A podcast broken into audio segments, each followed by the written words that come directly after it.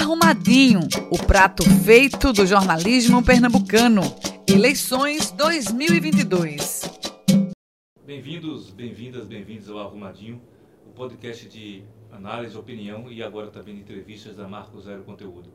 A gente vai continuar a tratar da política local. A gente começou no episódio da semana passada com a entrevista com Marília Reis. Voltamos hoje a entrevistar, dessa vez, uma das novidades da, da do cenário eleitoral de Pernambuco em 2022, que é de Manuel.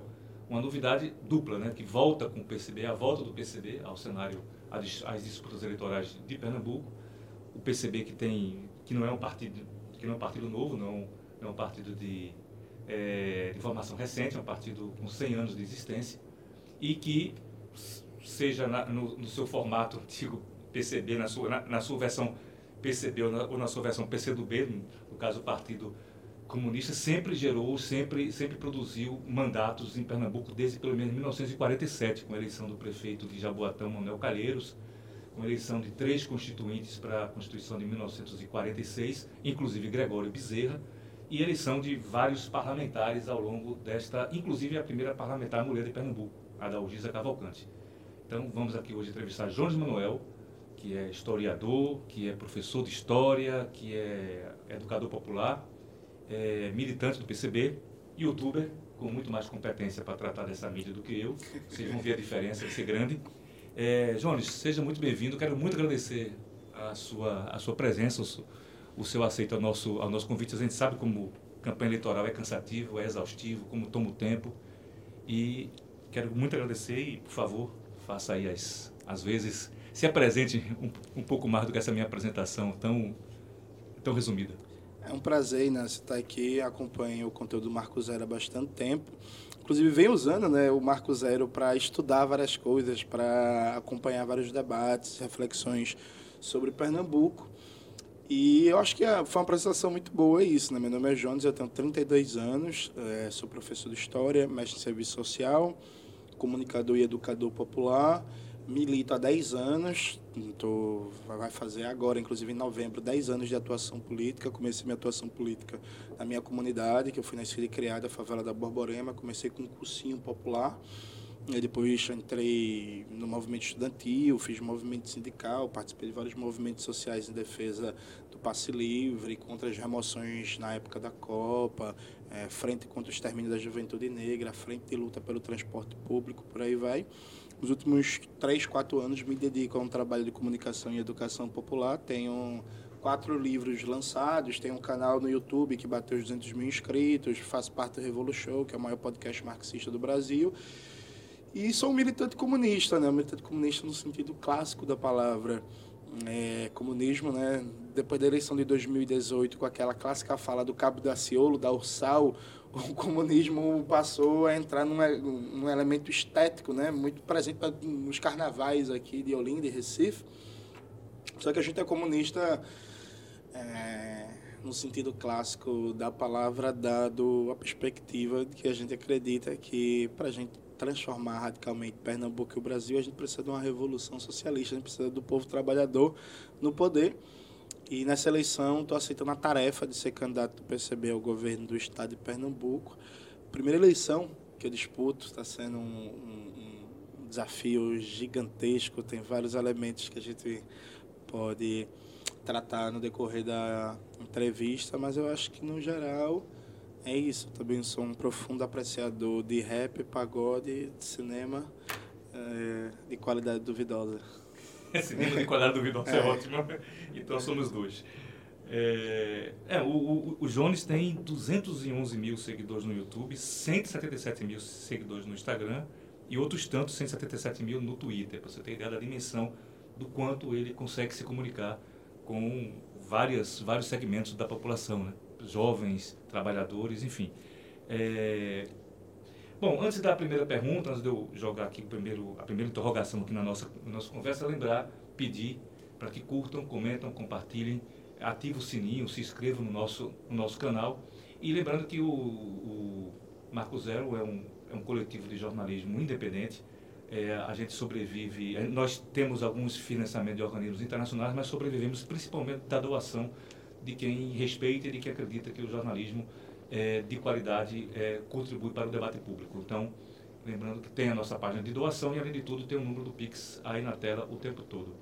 Vamos lá para a primeira pergunta para Jones. Eu tinha dito a você antes que eu ia pegar uma das perguntas que eu fiz para a Marília semana passada e vou trocar o sinal. Sim.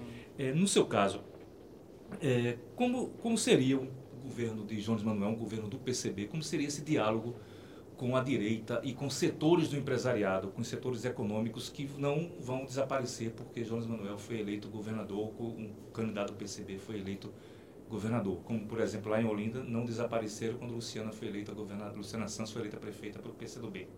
Como seria isso? Perfeito. Eu acho que seria um diálogo pautado é, em princípios e em um projeto muito claro, sabe?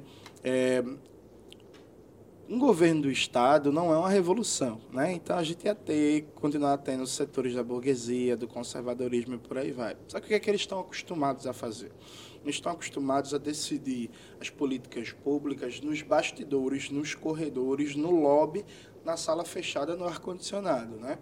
Então, é, a forma de fazer pressão, inclusive nos governos, passa muito por isso, além, claro, dos mecanismos clássicos da imprensa tradicional, da chamada grande mídia. Mas, veja, imagina se a gente chama a população pernambucana para um debate, por exemplo, sobre é, o setor sucro-alcooleiro. É um setor que tem subsídio, subsídios variados, tem isenção fiscal, tem crédito preferencial, enfim, tem uma série de incentivos do Estado para se manter de maneira artificial a propósito, porque a produção sucroalcooleira de São Paulo é muito mais competitiva que a de Pernambuco e de Alagoas, que sobrevive basicamente nas costas do Estado. Esse setor que recebe tantos subsídios, isenções fiscais, crédito preferencial e por aí vai, ele só gera em Pernambuco inteiro 70 mil empregos. Empregos precários pagam baixos salários, com a média de 14 horas trabalhadas e por aí vai.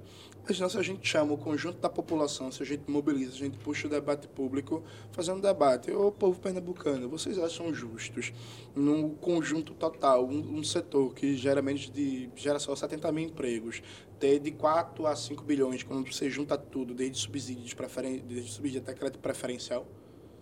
Eu tenho certeza que a maioria da população vai ficar do lado da gente não tenho dúvida nenhuma disso. Assim como se a gente faz um debate com a população sobre a situação dos transportes, mostrando que, por exemplo, aqui em Pernambuco as grandes empresas de ônibus têm mais de 300 milhões de subsídio todo ano, sem falar na, em certos absurdos, que é, por exemplo, demitiram os cobradores dizendo que ia baixar a passagem. Aí a passagem não baixou, mas 2 mil cobradores perderam seu emprego. Inclusive, nessa eleição, nossa candidatura é a única que fala dos cobradores demitidos. Perderam seus empregos e agora tem um debate sobre voltar aos cobradores. As empresas de ônibus falam que não podem readmitir, porque senão a passagem aumentaria 10%. Mas peraí, quando eles foram demitidos, a passagem não baixou 10%. Então, imagina quando eles vierem fazer o lobbyzinho, a pressão de corredor, a gente chama um debate para público. Vem cá, você é, você é feliz com o serviço da Baborema, você é feliz com o serviço da Caxangá? Pois sabe que esse povo ganha 300 milhões de subsídio por ano, que em quatro anos dá 1 bilhão e 200 milhões. Sem falar que o povo do Agreste e do Sertão está subsidiando um serviço de transporte que só cobra a região metropolitana. Então, além do absurdo em si, né, de, de, de, dessa estruturação do sistema de transporte, está falando de um povo do Agreste Sertão que está, enfim, subsidiando um negócio que nem usa, sabe? Então, eu tenho certeza que chamando um debate público, organizando um debate público, usando os mecanismos de pressão popular, a gente consegue fazer um contraponto às várias dinâmicas tradicionais da política burguesa. Aqui no Brasil, a gente se desacostumou a ter um governador, um prefeito, enquanto líder político. Né? Nos últimos anos de neoliberalismo se criou muito uma gramática política do gestor. Um governador é o gestor, é o técnico, é ele é o cara que não debate política com a sociedade, ele é o cara que não chama o debate, não organiza, não tem relação com os movimentos sociais, com a intelectualidade, ele fica trancado no gabinete assinando decretos. A gente é, se inspira, por exemplo, no que foi o governo do Estado do Leonel de Moura de Brizola, no Rio de Janeiro. O Brizola era um governador que, quando tinha os enfrentamentos, ele ia para o jornal, ia escrevia, dava entrevista, chamava comício, organizava debate, fazia um, um agito do conflito social em torno de pautas importantes para a classe trabalhadora. A gente vai fazer o mesmo. Agora, claro, é difícil, né? inegavelmente. Quando a gente fala, por exemplo, de acabar com o domínio da cana-de-açúcar na zona da mata, a gente está falando de uma realidade de domínio de 500 anos? Então, sou historiador, sei muito bem a, a, longa duração histórica do que, é que significa isso. Quando a gente fala da situação de transporte, a gente está falando de empresas que controlam o serviço há 40, 50 anos em média. E que não teve nenhum governo até agora que bateu de frente é, com elas. Assim como uma construtora que manda em Recife, região Amora do B, que volta e meia constrói duas espigas ilegais em algum canto, tem quem bata de frente com ela. Nessa eleição, por exemplo, essa candidatura também é a única que faz um debate radical sobre reforma urbana e sobre o poder dessas construtoras. Com todo o respeito que eu tenho aos meus amigos do PSOL, a candidatura do PSOL nem toca no tema, percebe? Então, assim, a gente sabe a dimensão de tudo isso. Só que, gente mudar de verdade, para a gente ter uma possibilidade de transformação, essa força social, essa nova maioria que vai operar essas transformações precisa ser construída. Para ser construída, a gente tem que pautar isso, né? Porque eu não aceito essa dinâmica que é muito comum, inclusive, na esquerda brasileira, que é assim, em seminário acadêmico, todo mundo é radical, aí cita Trotsky, Stalin, Lenin, não sei o quê, lá, lá, lá, lá, lá, beleza. Aí fica debate sobre o poder popular e não sei o quê e tal. Aí quando chega na política do miudinho, na política cotidiana, parece que todos esses debates do seminário acadêmico, para toda essa radicalidade, tudo isso some. E a gente, o que a gente precisa fazer é, na verdade, arrumar formas de traduzir para o conjunto mais amplo da população esses debates em torno de uma linguagem acessível para agitar o conflito social e organizar a classe trabalhadora para em breve tomar o poder. Então vou pegar a sua a sua dica que você deixou para mim aí, que você colocou para mim a questão do setor sucroalcooleiro. Um dos uma das um dos problemas que nós identificamos na Marcos já fizemos várias matérias so, sobre isso, questão da violência na Mata Sul, e devemos fazer mais. É, na, nossa, é, na nossa pauta não faltam, não faltam sugestões e, e, e situações que a gente tem que correr atrás para aprofundar esse, esse debate na violência na Mata Sul. Me parece o, o que está colocado lá é um, várias usinas, vários engenhos falidos, que estão na mão de, de, de, massas falidas e que essas massas falidas é, é, sublocaram essas, essas, esses terrenos, essas terras para empresas agropecuárias que têm o interesse em plantar gado para poder atender para poder atender as demandas de um frigorífico é, que foi construído, se não me engano, em Canhotinho, mas no, no na região sul de Pernambuco, da Master Boy. É, e essa pauta, é, um governo do estado, ela precisa dialogar de, dessa forma que você está falando, com, as, com, com todos os setores, que, inclusive com a justiça, que administra, que, que administra eh, ou deveria administrar essas massas falidas e, e não faz. É, e aí, nesse caso, a pergunta é, qual a tua avaliação do governo do, governo do PSB, Paulo Câmara, em relação à postura em relação à, à violência na Mata Sul, a esse, a, a esse contexto de violência na Mata Sul, é, e, qual, e como você faria diferente? Então, é, lembra o caso do menino Jonatas, que foi assassinado na tentativa de, de, de um atentado ao pai dele, né, que é o líder sindical rural? Quando o Jonatas foi assassinado, é, eu passei a acompanhar sistematicamente todas as redes do PSB, do governador Paulo Câmara e da vice-governadora Luciana Santos, para ver o que, que eles iam se pronunciar. O governador Paulo Câmara demorou seis dias para abrir a boca sobre o caso. E eu tenho uma forte suspeita que ele só abriu a boca depois que o caso saiu no The Intercept na Carta Capital, que aí tomou uma dimensão um pouco mais, nacional. Eu acho que foi inclusive a Fabiana. A, Fabiana Moraes. Isso, que escreveu para o, o The Intercept sobre o caso. Aí foi que ele abriu a boca. A governadora Luciana Santos fez um pronunciamento genérico depois de quatro dias do ocorrido e as redes sociais do PSB Pernambuco simplesmente não falaram do tema, inclusive as redes do PCdoB, Pernambuco também, o PCdoB que está é, na vice-governadoria, né? Então, acho que a primeira coisa a ser dita é que o governador Paulo Câmara, ele tem uma postura de um, um, um avestruz, né? Acho que essa é a palavra, um avestruz.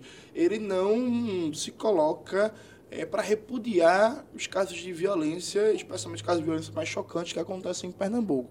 A gente fala muito de Bolsonaro, que Bolsonaro incentiva a violência, a debocha, não sei o que, tudo isso é verdade, mas veja, a gente tem um governador que, por exemplo, teve, saindo um pouquinho do tema, mas já já voltando, só para dar um exemplo. É, teve uma, uma, um caso de uma moça, uma travesti, que foi assassinada, queimada viva, Roberta, no carro de Santa Rita, tocaram fogo Cais de Santa Rita fica bem próximo do Palácio do Campo das Princesas. Isso eu não sei quantos quilômetros dá, mas imagino que não dá nem três. Um quilômetro, é, um, meio, é, talvez, é. percebe? Então, assim, um crime bárbaro a um quilômetro do, da sede do poder governamental do Estado. O governador Paulo Câmara ficou calado. Quando teve o caso do assassinato da, da menina lá em Salinas, em Porto de Galinhas, né, que a comunidade desde o primeiro momento disse que foi uma bala que saiu da arma da polícia, foi uma criança, se não me falha a memória, de oito anos assassinada, o governador também ficou calado. Então, assim, é meio assustador. Seis anos. Seis, anos, anos né? É meio assustador você ver um governo que se diz progressista né? e que não tem capacidade de ir a público repudiar de maneira séria e efetiva para que a sociedade sinta firmeza no que se está falando casos de violência e, e, e agressões como essas. assim. E aí, veja, eu não estou nem falando de política pública, eu estou falando só da palavra, do ato do governador tentar pautar o debate público a partir da sua fala, dos seus posicionamentos. Esse é um ponto. Aí vem um segundo ponto, veja. É, o caso da Masterboy é um belo exemplo do que, que é a política do PSB. Já assistiu aquele filme Não Olhe para Cima? Sim. Pronto, né? Aí tem aquela parte do meteoro, deixa o meteoro vir para a gente minerar o meteoro, que o meteoro vai gerar emprego. O discurso oficial do governo do PSB é que a Masterboy vai gerar 4 mil empregos diretos e indiretos. Veja, com todo respeito às pessoas que podem até se beneficiar desse emprego, mas isso é quase nada para o nível de subsídio e de política de incentivo fiscal que a Masterboy está recebendo. 4 mil empregos. Se você pega todo, todos os benefícios fiscais que a Masterboy está tendo e você investe, por exemplo, diretamente na reforma agrária, no melhoramento da produção, em apoio técnico, escoamento, eh, em construção, de, por exemplo, de feiras e, e de mercados públicos para ter um local de venda de, de produção agrícola e de artesanato, você consegue gerar muito mais empregos do que isso. Percebe, inclusive, com uma relação muito mais harmônica com a natureza, a propósito. Então, assim, 4 mil empregos diretos e indiretos. Percebe? Então, assim, não faz sentido. Vai causar outro caso de degradação ambiental, porque vai reconfigurar. E você vai tirar dezenas de milhares de pessoas de suas terras. Exatamente. Você vai, onde reconfi- produzem alimento. você vai reconfigurar todo um conjunto de, de, de biomas, de territórios com a expansão da pecuária. Vai tirar milhares de pessoas de suas casas que, consequentemente, vão morrer. Porque aconteceu muito isso em Suape. As pessoas eram tiradas da região, moravam ali desde sempre. O avô morava ali, a avó, o bisavô foram para o centro do Cabo Santo Agostinho, de Pojuca, foram para Charneca e morreram de depressão, porque não aguentavam viver longe do seu sítio. Né? Então, assim, vai criar infinitos problemas, vai destruir produções de culturas tradicionais que a gente come, porque assim, a gente não come é, é, boa parte do que o governo se orgulha da fruticultura para exportação. A gente come macaxeira, a gente come feijão, a gente come as frutas e legumes plantados pela agricultura familiar. E tudo isso dentro de um projeto que é banhado a violência. Então, assim, é, eu não posso afirmar categoricamente que a Masterboy está envolvida. Atenção, viu, Masterboy? Não estou afirmando categoricamente. Eu não posso afirmar categoricamente que a Masterboy está envolvida nos vários casos de pistolagem que estão rondando a região e ameaçando as pessoas de morte para elas saírem de lá. Mas é interessante, né? Quando chega um grande grupo de pecuária. E aí, de repente, começa a aparecer pistoleiro ameaçando as pessoas para elas saírem de suas casas. Na época, praticamente não saiu na, empresa, na imprensa pernambucana. Isso eu posso afirmar, inclusive, porque eu estava lá. Pode me processar. A Moura do B, quando estava naquele Ocupa Estelita, eu estava lá. A Moura do B chegou um momento que ela começou a mandar capanga armado. Né? Começou a mandar capanga, capanga armado ameaçar pessoal. Então a gente estava ali dormindo no Ocupa Estelita. E aí chegavam um carro, desciam os caras armados, mostravam arma e não sei o que, e por aí, velho. Não fizeram nada, porque no Costelita tinha muito branco, playboy rico. Aí os caras, assim, né? E uma área central da cidade, É, né? mas, Com muito, câmera o tempo todo lá. mas eu diria que é muito mais pelo público que estava ali do que qualquer Sim. outra coisa, né? Mas intimidavam, mostravam arma e por aí vai, sabe? Então, veja, um governo da gente, o que, é que a gente faria? A gente tiraria toda a política de incentivo e subsídio para Masterboy, toda, toda, absolutamente toda. É, faria com que o CPRH, que é a, é a agência do CICIO, né? a nossa autarquia, que deveria regular, ajudar na proteção do meio ambiente, de fazer estudos e licenciamentos, é a agência do CICIO. O CPRH diz sim para tudo.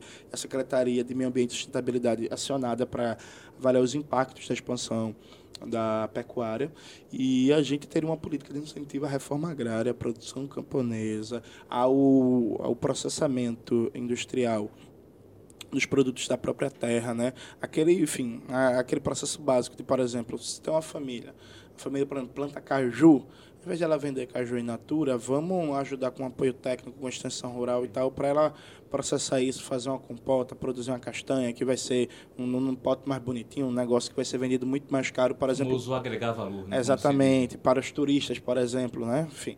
Então, é isso, o Casamastebo é um exemplo perfeito como esse governo de progressista não tem nada. Aliás, esse fato é fundamental. Eu estava no espaço do certo, assinando a agenda pela agroecologia. Né? Aí estava lá o deputado Isaltino, do PSB. Aí o Isaltino estava falando, como se orgulhando que no mandato dele ele apresentou a criação da data da reforma agrária de Pernambuco em homenagem a Francisco Julião. Não, tudo certo. Assim, mas o PSB não tem política de reforma agrária. O Eduardo Campos, que era muito mais esperto do que o posto do Paulo Câmara, ele ainda tinha uma política de tentar melhorar alguns assentamentos da reforma agrária existentes. Então, na época do Eduardo Campos, sim, teve um, um melhoramento de infraestrutura de acesso à água, energia elétrica, algumas estradas que davam acesso, tudo certo. Mas do Paulo Câmara para cá, Pernambuco simplesmente não tem política nenhuma de reforma agrária. E a propósito, na briga entre o Danilo Cabral e a Marília Arraes, pelo legado do doutor Miguel Arraes, nenhum dos dois apresenta uma proposta de reforma agrária para Pernambuco. Né? Bem lembrado. É, nessa questão da Mata Sul, quando você falava, eu me recordei que boa parte dessas empresas de agropecuária que aparecem para arrendar as terras dos antigos engenhos e usinas que estão, na, que, que estão nas mãos das massas falidas dessas respectivas empresas, têm sócios que eram sócios da empresa original, lá da usina ou do gênero original, ou são pessoas da mesma família. Várias dessas empresas, essas agropecuárias. É, então, é, é, na verdade, né, é, é, a mesma turma querendo ficar com as Sim. mesmas terras e tal. Bom, é, numa das entrevistas que você deu para vi várias nesses dias, sabendo que eu ia entrevistar hoje, uma delas foi para o G1. E que foi uma entrevista rápida, 20 e poucos minutos, eu percebi que você corria muito para responder as, as, as questões que. Tinha um cronômetro aqui, pô, eu ficava olhando. A agonia danada. que Clarissa Góes fazia. E, ao mesmo tempo, ela tem. É, são, uma dessas respostas, que foi a questão do transporte público, tem um rebatimento nesse. Isso que a gente vem discutindo a, até agora, na relação entre, entre as forças populares, entre, entre um governo de esquerda, que seria o governo de João Manuel, contra, é, nessa, nessa relação, não contra, mas na relação com os empresários e com os representantes da direita é, tradicional e tal. Que é a questão do transporte. Você fala muito de redução de preço de passagem, é, fala sobre a questão das frotas e tal, mas não diz o como. Então, já que, já que não tem um cronômetro na sua frente agora, me explica como seria isso, inclusive sob o ponto de vista de quem, é, de quem chega no cais de Santa Rita e consegue e sabe como voltar para casa de ônibus que é o seu caso, você usa ônibus, você mora na Zona Sul, entre, entre Recife e Jaboatão, usa os ônibus da Borborema. Dizer que então, esse é um raro caso do que o entrevistador também anda de ônibus e volta para casa de ônibus. Eu sei andar de ônibus nessa cidade, eu não dirijo, então a gente sabe do que está falando.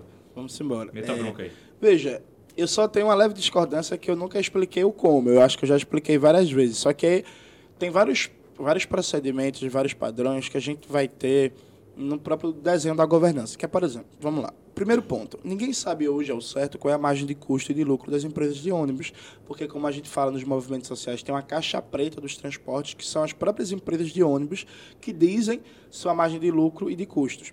Isso fere 300 mil princípios constitucionais que você, Inácio, quiser fazer uma reportagem agora e dizer assim, quanto é o lucro da Borborema, você não sabe. E a Borborema é um concessionário público. Né? Então, ela está fazendo uma tá, operando um serviço público que é uma concessão, portanto, o princípio constitucional da transparência, da lá, lá, lá, lá, lá, deveriam ser dados públicos. Qual é o custo de operar esse sistema? Qual é a margem de lucro? Então, a primeira coisa é a auditoria nas contas, conversa inicial. Aí vem o segundo procedimento padrão, que é a partir de que está dentro do nosso nossa política de saúde, que é fortalecer a vigilância em saúde do trabalhador e aí garantir mudanças rápidas e emergenciais nas condições de trabalho dos rodoviários, né? Categoria que sofre bastante, que tem vários casos de adoecimento, de problemas múltiplos, que durante a pandemia foi uma das que mais contraiu o Covid-19. E eu conheço, por exemplo, várias, é, é, é vários pontos de descanso dos rodoviários em que não tem um banheiro para a galera é, usar, sem água mineral, porque eles mesmos se juntam, compram lá um filtrozinho de plástico, botam um bujão, porque a empresa não coloca. Então, melhorar a condição de trabalho de imediato dos rodoviários, a partir de uma política de vigilância em saúde do trabalhador que a gente vai estender para todo o estado de Pernambuco. Aí vem o terceiro procedimento básico, que é retirar todos os subsídios e rever subsídio, por exemplo, para de ônibus, inclusive fazendo um processo de direcionamento, é, redirecionamento muito claro, que é, por exemplo, o metrô aqui de Recife, que vive em crise permanente, ele paga todo ano 9 milhões é, imposto de ICMS sobre a energia elétrica e o diesel usado para manutenção do serviço. As empresas de ônibus não pagam. Então a gente redirecionaria o subsídio que tem as empresas de ônibus imediatamente para o metrô, para melhorar a sua situação financeira, a sua capacidade operacional.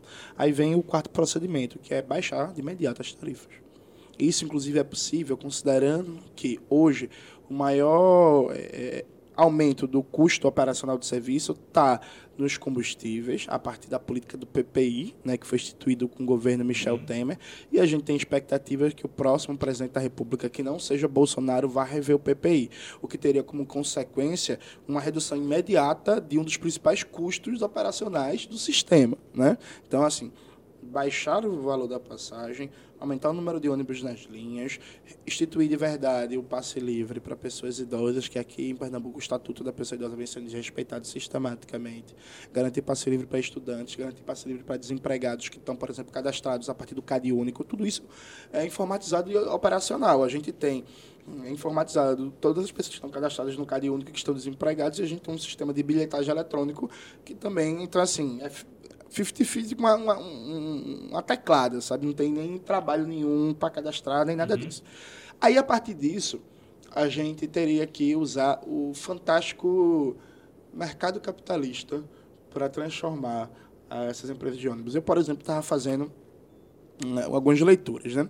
Você pega a região metropolitana é, aqui de Recife, a gente está falando de mais de 2 milhões de pessoas. Né? A gente está falando de um mercado potencial de transporte gigantesco. Eu tenho certeza absoluta, absoluta, porque eu venho estudando isso a propósito. Se a gente chegasse para uma proposta para o governo chinês, que a partir da nova rota da seda dos projetos de infraestrutura que eles estão apresentando pelo mundo, ó, a gente tem aqui um problema de transporte na região metropolitana, a gente tem um mercado potencial de clientes da ordem de mais de 2 milhões de pessoas só aqui, e a gente quer que vocês instalem em parceria com o governo do estado uma joint venture, em que o governo do estado é o sócio majoritário e controla a decisão de como vai funcionar o sistema, o sistema de transporte.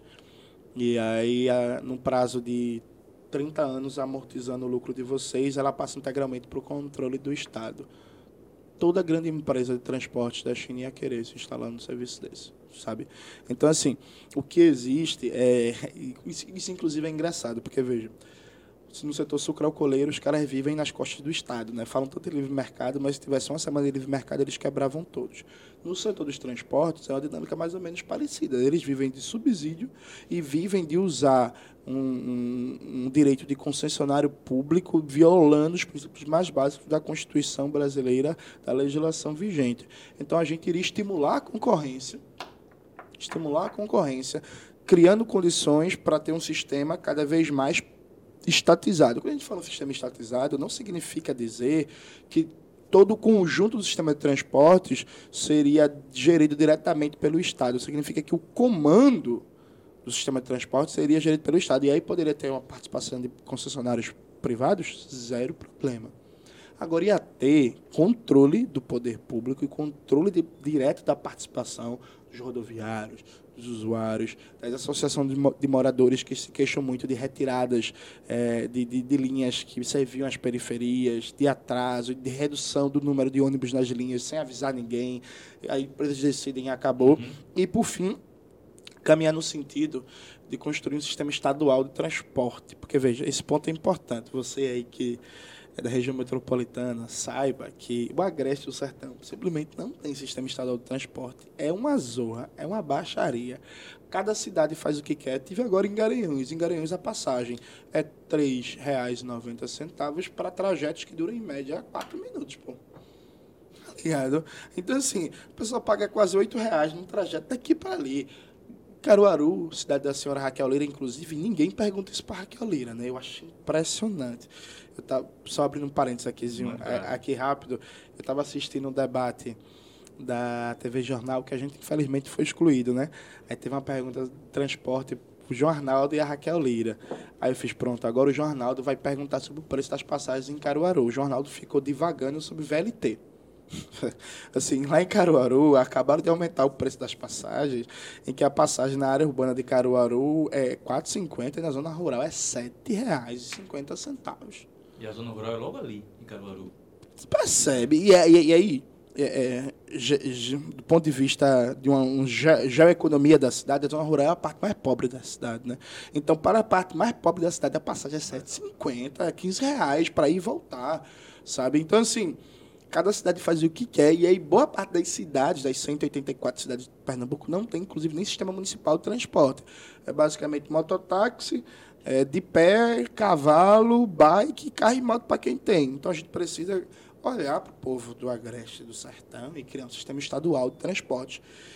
E aí criar um sistema estadual de transporte com as prefeituras como co-participantes desse sistema, inclusive entrando com recursos, mas querem que o sistema estadual de transporte, porque a gente não pode só criar um sistema de transporte que é, é ruim, a região metropolitana objetivamente é péssimo, e deixar o Agreste o Sertão Deus dará.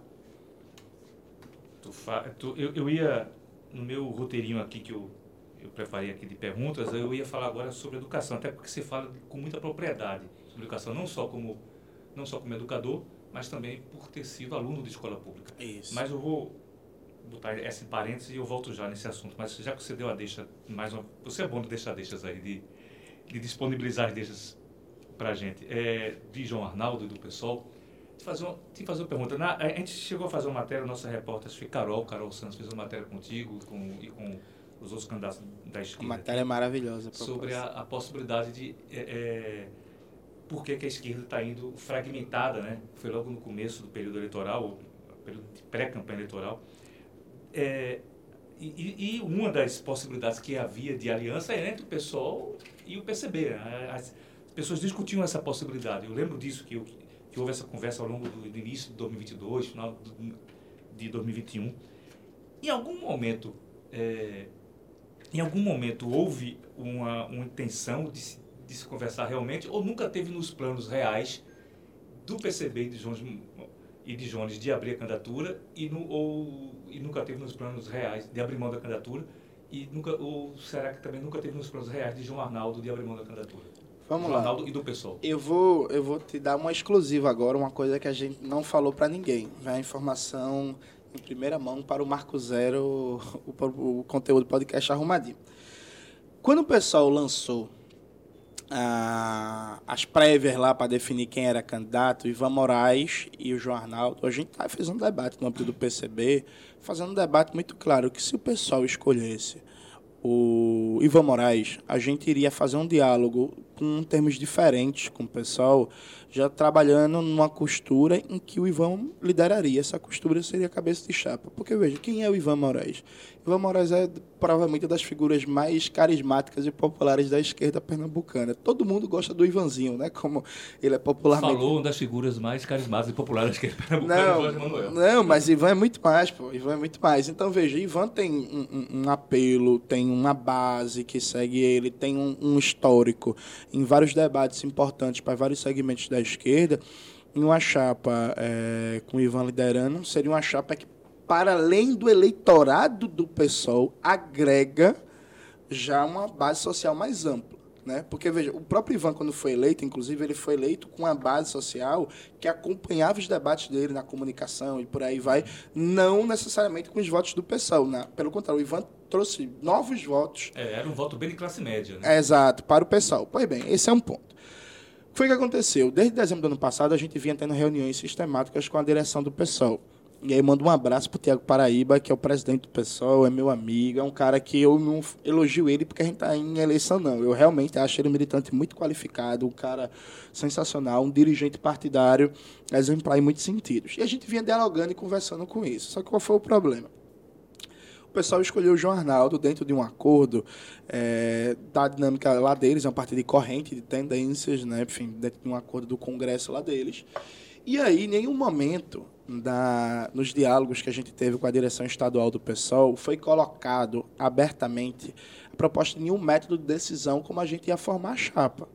Sabe, em nenhum momento isso foi colocado. A gente que fez uma proposta, ah, bicho, a gente está no impasse aqui, porque a gente não faz feito o Chile. Vamos fazer uma primária? Vamos pegar, vamos jogar para o conjunto da sociedade, vamos chamar sindicatos, movimentos sociais, é, uma população, movimento negro, movimento feminista, LGBT, e vamos criar uma metodologia aqui de debates e tal, e depois de eleição como é que vai se configurar essa chapa. Isso não foi aceito, e aí vem o elemento.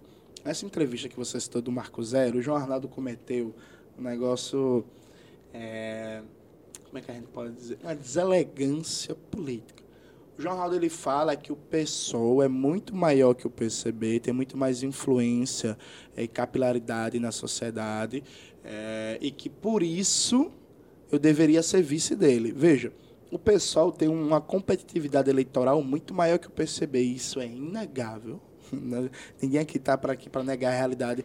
Haja vista, o pessoal, por exemplo, lançou um plantel de 50 candidatos proporcionais, né? deputados federais e estaduais, candidaturas, inclusive, muito boas e muito fortes, como é o caso da Dani Portela, da Rubião C, Carol Vergolino, a reeleição das juntas e por aí vai. Mas veja, isso é o PSOL.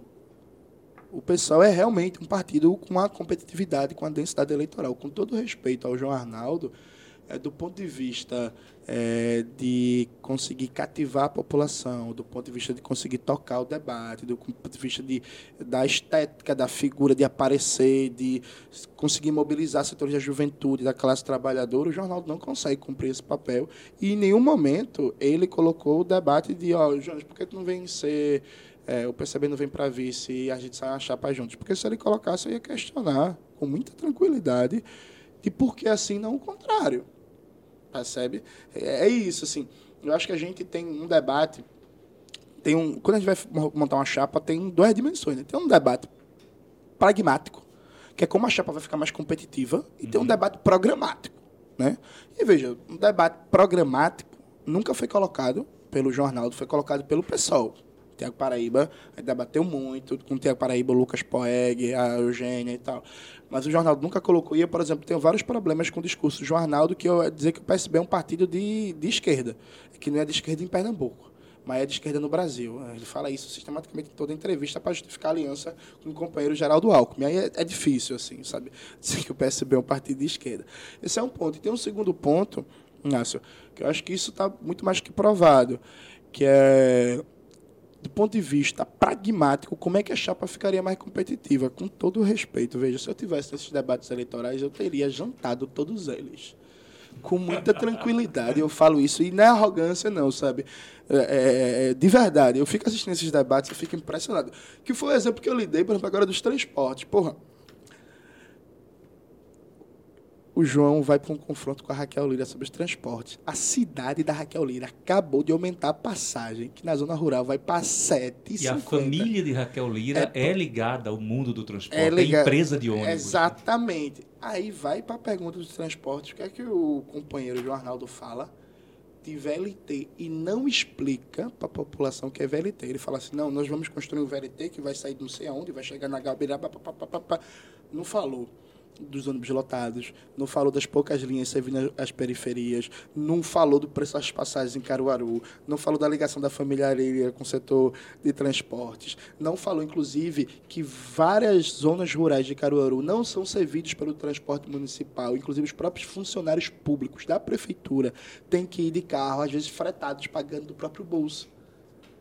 Então, numa pergunta sobre transporte para Raquel Lira, que é de uma família proprietária de, de empresa de transporte, companheiro João vai falar de VLT, e aí nada contra VLT, a gente também defende. Agora sim, tá no espaço para o povão, para milhares de pessoas assistindo, a gente não vai tá divagando sobre VLT, entende?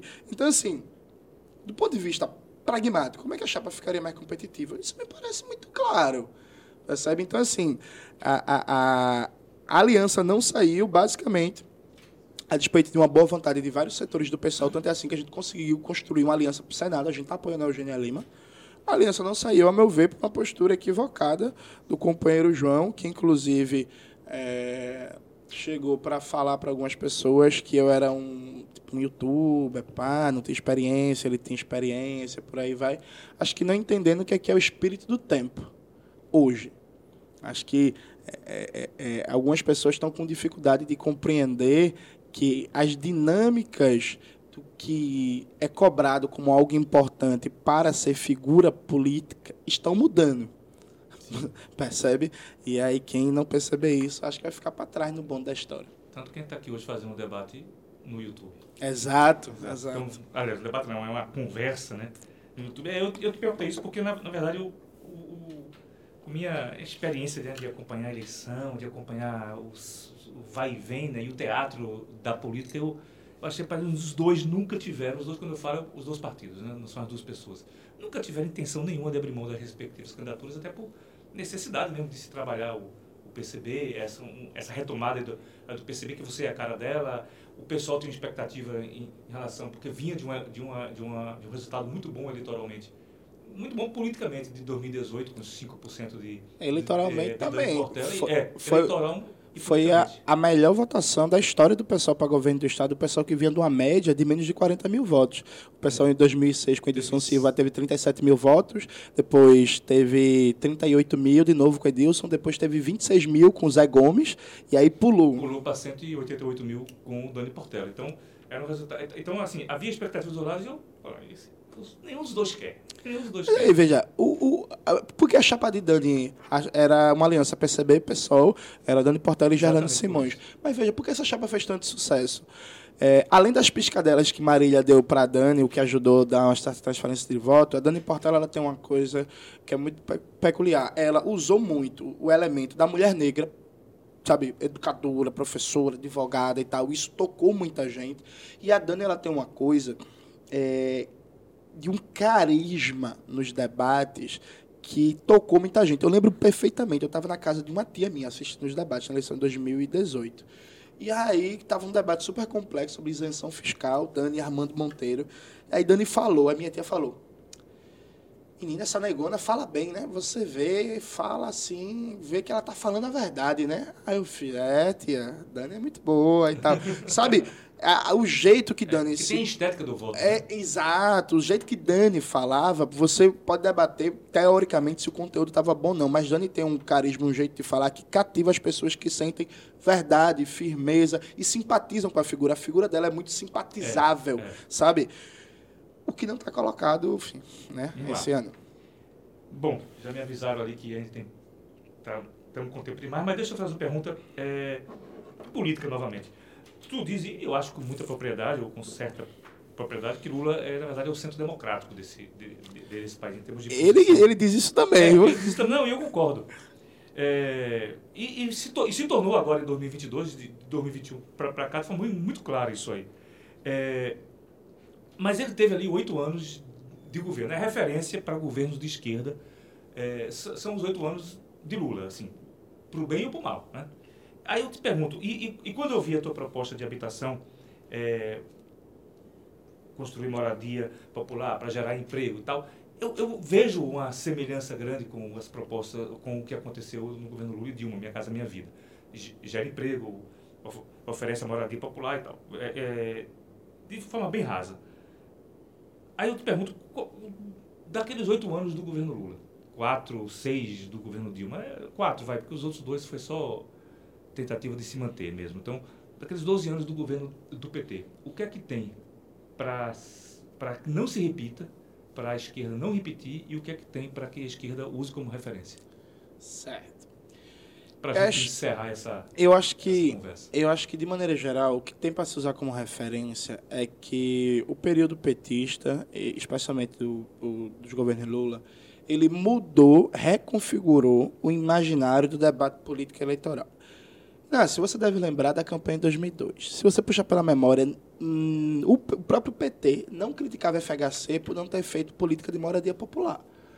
Antes do governo Lula, por exemplo, já que você citou Minha Casa Minha Vida, se falava muito da situação das favelas, tal, era muito mostrado na propaganda, mas, por exemplo, pode, podem procurar no YouTube, podem procurar na, no próprio programa antigo do PT do TSE de 2002, da eleição de 2002, que não estava ali uma crítica. A FHC não fez um programa de moradia popular no plano federal, isso não estava colocado. A FHC era muito mais criticado por não ter construído universidades, por exemplo, percebe?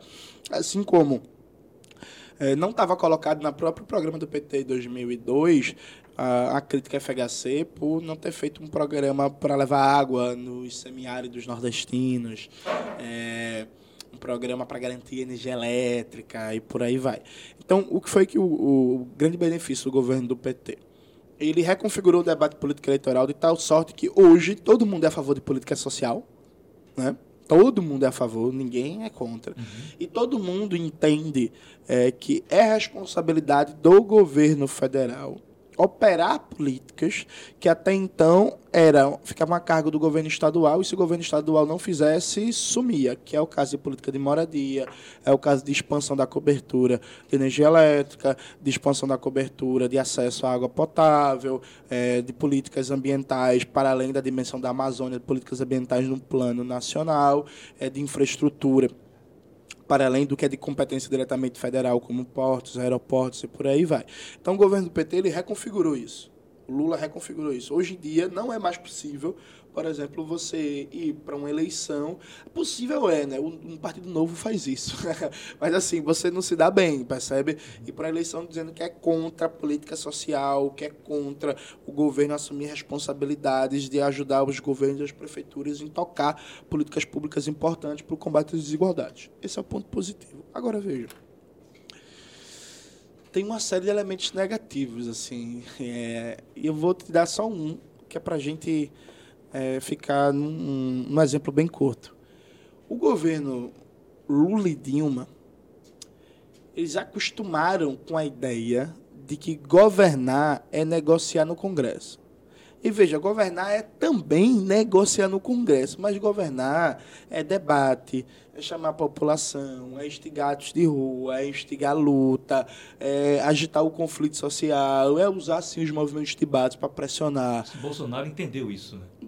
Não só Bolsonaro, toda a política, a política latino-americana é isso, assim. Sim, sim. O, o, o, PT ele deu uma dose de, de, de, um charme afrancesado. Institucionalizado é, né? a política brasileira. Uhum. Coisa que, inclusive, é engraçado, porque o PT fazia isso muito bem nos anos 80, né? Vamos lembrar a prefeitura do PT em Fortaleza, a prefeitura do PT em São Paulo, com a Luiz Erundina, a prefeitura do PT em Porto Alegre, com o Olívio Dutra. Diadema. Diadema. Ou seja, o PT não era maioria né, na, na, na Câmara dos Vereadores, ganhou o executivo e governava na mobilização popular, na pressão, negociava, claro, óbvio, até no capitalismo, regime democracia burguesa, mas negociava sobre bases também de mobilizar, percebe? Então, assim, há um desarme ideológico, organizativo que é impressionante, assim.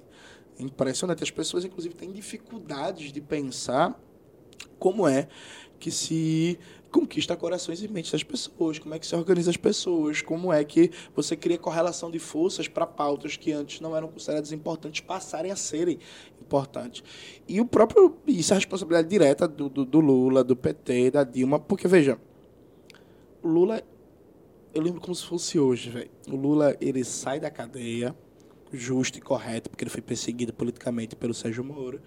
O Lula vai dar uma entrevista para a Folha de São Paulo. Fazia muito tempo que o Lula não dava o Lula começa a entrevista se orgulhando que no governo dele caíram o número de greves, o número de ocupações urbanas e rurais e o movimento social, palavras dele, ficou mais pacífico. Tipo, isso é um absurdo, um cara, sabe, que vem do movimento Sim. sindical, que é de um partido, que tem base social de esquerda, falar um negócio desse, pô. Não, pô. Aliás, ele deveria, é por isso que é por isso que inclusive ele terminou preso sem a devida resistência. Ele deveria ser o cara que vai instigar, sabe? É, na Argentina agora tentaram matar a Cristina Kirchner, deu errado, ainda bem. Eu ia dizer, graças a Deus, dá por força do hábito. Enfim, tentaram matar a, a Cristina Kirchner, deu errado. Aí o presidente Alberto Fernandes, que é da ala direita, do kirchnerismo, do peronismo, sabe? Alberto Fernandes é como se fosse o Aloysio Mercadante deles, inclusive até no carisma. Aí o, o, o, o Alberto... nenhum, nenhum exato. Aí o Alberto Fernandes vai para televisão E chama o povo para rua no, no chama, dia seguinte. chama o povo para rua no dia seguinte e decreta feriado nacional. Vamos todo mundo para rua protestar em defesa da democracia, contra o ódio, contra o fascismo. Isso nunca aconteceu no Brasil. Você sabe que são 14 anos de governo petista. O governo petista nunca, nunca, nunca chamou o povo para rua para nenhuma pauta, para nenhum enfrentamento, para nenhuma mobilização. O Lula nunca foi para a televisão para dizer assim: ó, oh, bicho, eu quero aprovar a reforma tributária mas está travada no Congresso. A reforma tributária é importante por causa disso. disso. Você é a favor da reforma tributária? Organize no seu bairro, na sua universidade, no seu local de trabalho, ciclos de debate sobre a reforma tributária, sobre por que é importante, pá, pá, pá, pá, pá. A gente precisa que a sociedade se mobilize para aprovar a reforma tributária. O Lula nunca fez isso, pô. Em oito anos de governo. Tu entende o absurdo que é isso, assim? E aí, quando você pega a esquerda latino-americana, o Brasil é o único país que nunca teve isso nesse chamado ciclo progressista. Até Michelle Bachelet que, né, que um Michelle Bachelet que, a, a, mal comparando, seria a versão Humberto Costa deles lá, é, que é, é uma Marta Suplicy, um negócio desse. Até Michelle Bachelet conseguiu fazer isso em alguns poucos momentos no governo do Chile e o, e o Lula, e o, Lula, o PT e a Dilma nunca. Então, veja, a ideia de que, isso está muito presente nesse debate agora de voto útil, a ideia de que você volta, volta para casa e aí deixa que o Lula resolve, porque o Lula sabe o que faz, é um bordão que se criou, né? Eu falava do culto à personalidade do PCB, dos comunistas e do stalinismo. Mas, meu amigo, o que é culto à personalidade maior do que o bordão? O Lula sabe o que faz? Ei, pô, é Deus, é. Percebe? Eu sei que, né? Porra. Então, assim... Verdade, verdade. É, um dos princípios básicos, não precisa nem ser comunista, vou Inácio, para defender isso, é defender uma governança pautada na politização da sociedade, na mobilização popular para inclusive melhorar as bases de negociação. Se a gente negocia sem o povo na jogada, vai prevalecer sempre o fisiologismo, os lobbies de corredor, o poder do PMDB, do PSD, do Kassab, a pressão. Nada é melhor para o Kassab, para o Renan Calheiros da vida, para o Nilson Oliveira, de negociar sempre nos bastidores, sem estar sujeito à luz do sem debate povo. público, sem povo, percebe? E aí eu tenho sérias dúvidas se o Lula pretende mudar isso. Eu, sinceramente, acho que não. Sabe? Eu, sinceramente, acho que não. E tenho, por exemplo, entrando no debate, vamos supor que a gente não ganhe o governo do estado de Pernambuco, que seria péssimo para a população, e que ganhe a Marília Reis. Por exemplo, a Marília Reis vem construindo um tipo de aliança política, um tipo de forma de fazer política, um tipo de governança que seria um governo de bastidor obscuro, de lobby, é, de lobby com as eu não vou dizer as piores ratazanas da política pernambucana, porque é, é, tem uma parte das ratazanas que está com Anderson Ferreira, tem, tem outra, parte, tem outra parte que está tá com o Cabral, é, tá por aí vai. Mas, por exemplo, sabe no Sebastião Oliveira da vida, um Lula Cabral do Capitão Agostinho, o André de Paula, por aí. Sabe, é, é, é, esse tipo de coisa, ele não tem possibilidade de oferecer transformações estruturais. E se a gente quer, de verdade, porque veja, eu não quero passar o resto da minha vida lutando contra o capitalismo, não. Eu gostaria, inclusive, que a revolução fosse muito em breve, porque eu quero estar tá aposentado no socialismo já, curtindo uma praiazinha, ouvindo um rap e tomando uma cerveja. Então, assim, eu não quero estar tá minha vida inteira, estar tá daqui a 40 anos, estar reclamando da mesma coisa, porque eu transporto na região metropolitana do Recife, lá, lá. O que significa que a gente tem que pautar é, é, é, é, a construção de possibilidades reais de mudança. Pô. Não é melhora, porque melhora, melhora um pouquinho, aí vem um ciclo, aí vem um problema e a melhora acaba. Mudança, transformação estrutural. E para isso não dá para fazer sem um povo na jogada. Eu espero, espero muito que você que ama o Lula, que vai votar nele, meu amigo Josa lá do Chebá chama Lula de Painho, você que chama Lula de Painho e por aí vai. Quem é que chama Lula de Painho? Josa, lá do Chebá, que ah, fica tá, tá. A, aqui na, do lado da Faculdade de Direito de Recife. É, tudo certo, pode amar Lula, tranquilo. Eu amo Mano Brown, algumas pessoas amam Lula, é a vida, assim. Agora, é, façam isso, cobrando que o Lula tenha um modelo de governança diferente, velho. Não dá para repetir a mesma fórmula, não. É, é lembrando aos eu vou, eu vou usar um, um, bordão do, do, canal Nerdologia, um canal do YouTube sobre ciência e história. Eles, eles, eles, eles fazem sempre essa frase, eles usam sempre essa frase. Lembrando que esse vídeo é apenas um recorte, muita coisa ficou de fora. É mais ou menos isso. Esse vídeo é apenas um recorte, muita coisa ficou de fora, inclusive me pergunta sobre educação. Bom, mas vamos encerrando aqui, porque se alongou muito a, a, a questão e sobre educação, Jones falou em vários outros vídeos. Agradecer a Jones muito a sua, a sua atenção, o seu tempo, seu tempo dedicado aqui a gente, ao Arrumadinho. É, não é debate, mas você tem um minuto para as suas considerações finais. Perfeito. Não, quero agradecer, dizer que foi uma entrevista muito boa, uma conversa fantástica. Reforçar que não é média, eu leio o Marco Zero de maneira sistemática. É, recentemente, inclusive, publicado por uma colunista de vocês, um texto, a Mirella Santos, né? Mirella Santana, eu acho. Santana, isso. isso. Desculpa, Mirella. E aí escreveu um texto sobre a estética da periferia e o uso dessa estética na política, por exemplo. É um texto fantástico. Todo mundo que vai decidir seu voto, que está acompanhando, que está pensando quem votar, precisa ler esse texto. Eu recomendo é, muito. E dizer que foi um prazer, a gente está sempre à disposição. É, para quem está acompanhando a gente, que acompanha minhas redes sociais, tudo com meu nome, Jones Manuel, e tem poucos Jones no mundo, é fácil de achar. né? Então, Facebook, Twitter, Instagram, TikTok, lista do Telegram, né? a gente está em todo canto. E chamar vocês sem preconceito, com o coração aberto a conhecer nossas propostas, que eu acho que todo mundo que vai acompanhar vai chegar à conclusão que é o melhor para Pernambuco. Dia 2 de outubro vai é, Inácio tem idade para lembrar daquela propaganda do Faz o 21, né? Que era Ana Paula Arósio que fazia, que o número do PCB é o número 21. Era uma propaganda da Embratel que tinha. Faz isso, é isso. Valeu, Jones.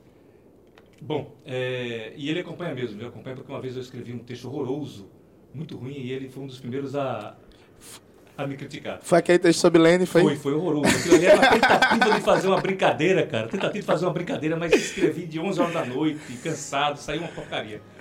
É, depois eu fingi que não fui eu que escrevi. Mas vamos lá, olha, muito obrigado a vocês todos, vocês que todas e todas que estão acompanhando o Arrumadinho. Lembrando que a Marco Zero Conteúdo é um coletivo de jornalismo independente, sem fins lucrativos, que depende da sobrevivência de quem acredita no nosso trabalho. Se você é uma dessas pessoas, vá lá na nossa página de doação, veja como doar ou recorra ao Pix que está aí na tela o tempo todo e faça um Pix para a gente. Muito obrigado. Na próxima semana estaremos com o João Arnaldo, que João tanto criticou aqui, será a nossa vez de entrevistá-lo. O Arrumadinho fica por aqui.